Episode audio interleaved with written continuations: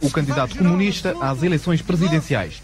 O anúncio público desta decisão na festa do Avante não quebrou, no entanto, o silêncio deste candidato. Até outubro, Carlos Carvalhas prefere o silêncio como melhor política para a sua candidatura. Este anúncio foi uma das tónicas dominantes do discurso de Álvaro Cunhal no encerramento da festa do Avante. Mas desde já consideramos necessário que nas eleições presidenciais se faça ouvir a voz do partido no debate de ideias, na análise dos problemas nacionais, na divulgação das propostas e nas soluções e caminhos para assegurar a derrota da direita e uma alternativa democrática. Já que este fim de semana foi de festa do Avante, vamos recordar 1992, porque há 30 anos o Avante foi especial, foi o momento escolhido por Álvaro Cunhal para anunciar que ia deixar a liderança e passar o testemunho a Carlos Carvalhas. Primeiro, lançou o militante às eleições presidenciais, a Belém, em 1990. Dois anos depois, foi a vez de o anunciar como substituto. Enfim, substituir o eterno camarada Cunhal, coisa que não era fácil. Diz-se que não há festa como esta e é no Seixal que se vê a força do PC. Não tenham dúvidas, a festa chama novos e chama velhos, militantes e simpatizantes. Há alguns que só vão por causa da música, outros por causa da companhia, dos copos, da folia. E quando se fala de música,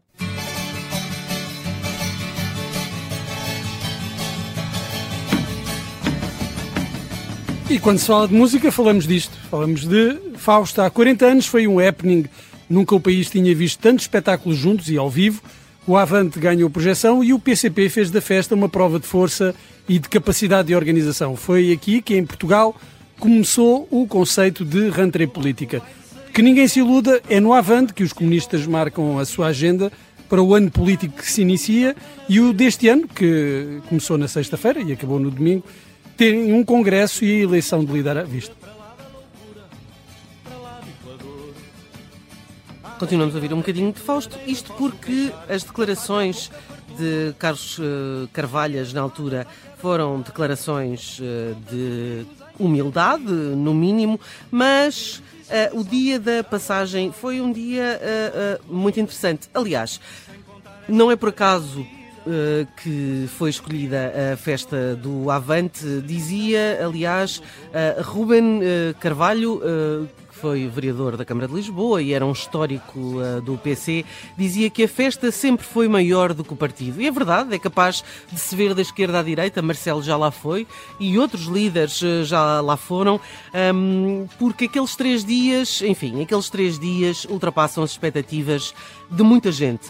No início, em 76, as coisas nem sempre correram assim tão bem. Desde logo, foi preciso convencer o, próximo, o próprio PCP uh, de que era uma boa ideia desviar energias da agenda política. Escreve o Expresso, uh, numa reportagem da Rosa Pedroso Lima, que a imagem uh, do que se passava em França com o Le Humanité, organizar um mega evento, pesou na decisão. Em 73, Ruben e dos Santos foram a Paris, viram Chuck Berry no Festival do Jornal Oficial do Partido Comunista Francês, que conseguia angariar as maiores vedetas uh, mundiais. Para termos uma ideia, Genesis, The Who, Leonard Cohen, Pink Floyd foram alguns dos nomes que nos anos 70 passaram pelos palcos da festa do La Humanité. Os comunistas portugueses queriam, pois, queriam o mesmo, não é? Mas queriam o mesmo em português, claro está. E eu estou a pôr Fausto, porque Fausto esteve lá na primeira uh, festa do Avante. É preciso dizer que nem sempre a festa teve poiso, certo? Foram desalojados primeiros da FIL, depois dos terrenos do Jamor e lá andaram numa odisseia à procura uh, de sítio fixo para isso. E encontraram ali no Seixal, na Quinta da Atalaia, compraram-na. Ela é bem maior do que a festa ocupa, mas a verdade é que uh, até Mário Soares uh, quis dar uma resposta à capacidade de iniciativa do PCP, mas a mobilização do PS em plena época balneária apenas chegou para fazer um pequeno comício numa semideserta Praça de Touros da Figueira da Foz, depois de uma sardinhada, bom, essa sardinhada já se sabe, não é? Metia comida, teve 4 mil pessoas.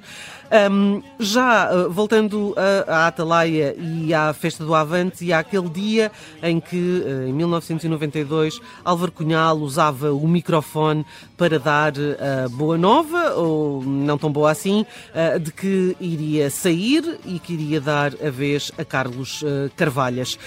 Cunhal fechou a festa com uma declaração de intenções, dizendo que é preciso passar o testemunho no PCP, é preciso passar o testemunho às novas eh, gerações. Ora, dois meses depois chegava a nova geração. Uh, Carlos Carvalho, já nos seus 40 e muitos, não seria bem nova, mas enfim, era uma mediana geração que chega. Mas era mais ou menos desconhecido também, já na altura. É, Tenho é ideia, curioso... por exemplo, com esta mudança para, uh, por exemplo, para Jerónimo de Souza e também um, para, e para. Fizemos um cacete sobre para isso. Agora para Paulo é? Raimundo.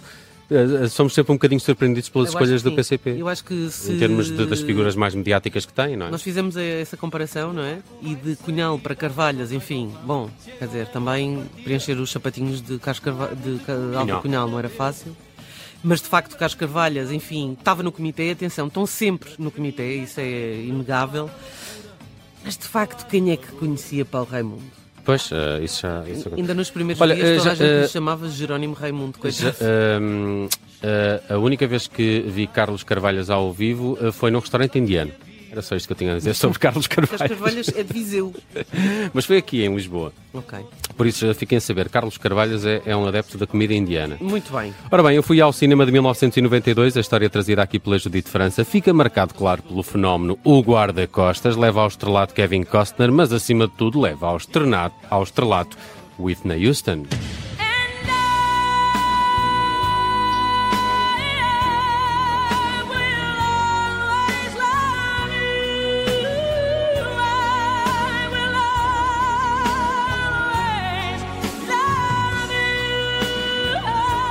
A banda sonora é até hoje a mais vendida de sempre, com mais de 45 milhões de cópias. Na música, nem tudo foi bom. Em 1992 temos o género Eurodance em altas eh, com vendas astronómicas. Eurodance que estava em alta para artistas como Two Unlimited, Snap e, claro, os inefáveis Ace of Base.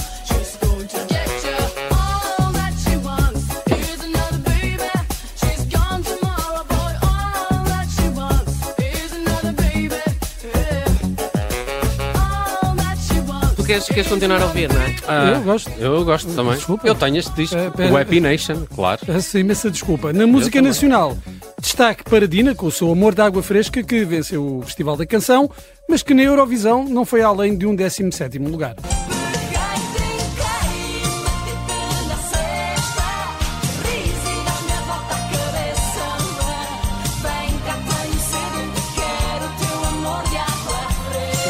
Letra de Rosa Lobato Faria. Ah, Já claro. agora, em 1992, quem venceu a Eurovisão foi a Irlanda. Vá lá, uh, surpresa, surpresa. A Irlanda que naquela altura ganhava quase todos os anos e ganhou nesse ano pela voz de Linda Martin e que não deve ser confundida com a banda portuguesa Linda Martini. Destaca ainda para as mais ouvidas do ano em Portugal, onde encontramos taras e manias de Marco Paulo, chuva dissolvente dos chutes e pontapés, mas também os Onda Choque com esta Ela só quer, só pensa em namorar. Ela só quer, só pensa em namorar. Ela só quer, só pensa em namorar. Ela só quer, só pensa em namorar. Ela só... Um bocadinho repetitivo este é, é, um bocadinho. É, um bocadinho, é uma música de, dos anos 50 de Luís Gonzaga, é, o original. Dos anos 50, é verdade. Eu sabia que era antiga, não sabia que era tanto. Quanto aos discos mais vendidos em Portugal, em 92 encontramos os Nirvana, com Nevermind, Resistência, com Palavras ao Vento, e GNR, ah, isto é que é bom, com o seu Rock in Rio Douro. De resto, o grupo de Rui Reininho consegue um feito em 92, tornando-se na primeira banda portuguesa a atuar num estádio de futebol em nome próprio. Foi a 10 de outubro de 1992, perante 40 mil pessoas, um espetáculo que está prestes a assinalar 31 anos. E é com esse disco que fechamos o Cassete Santa de hoje.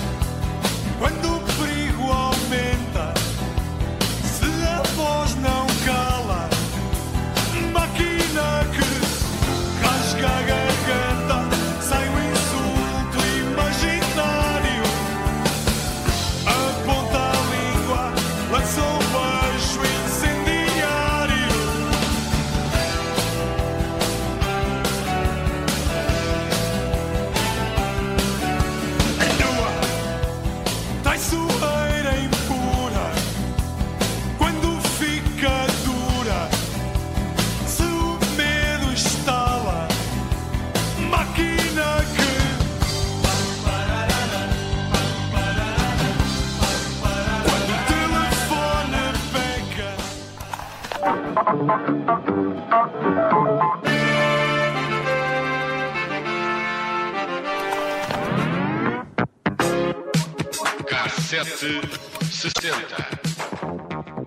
Rádio Observador.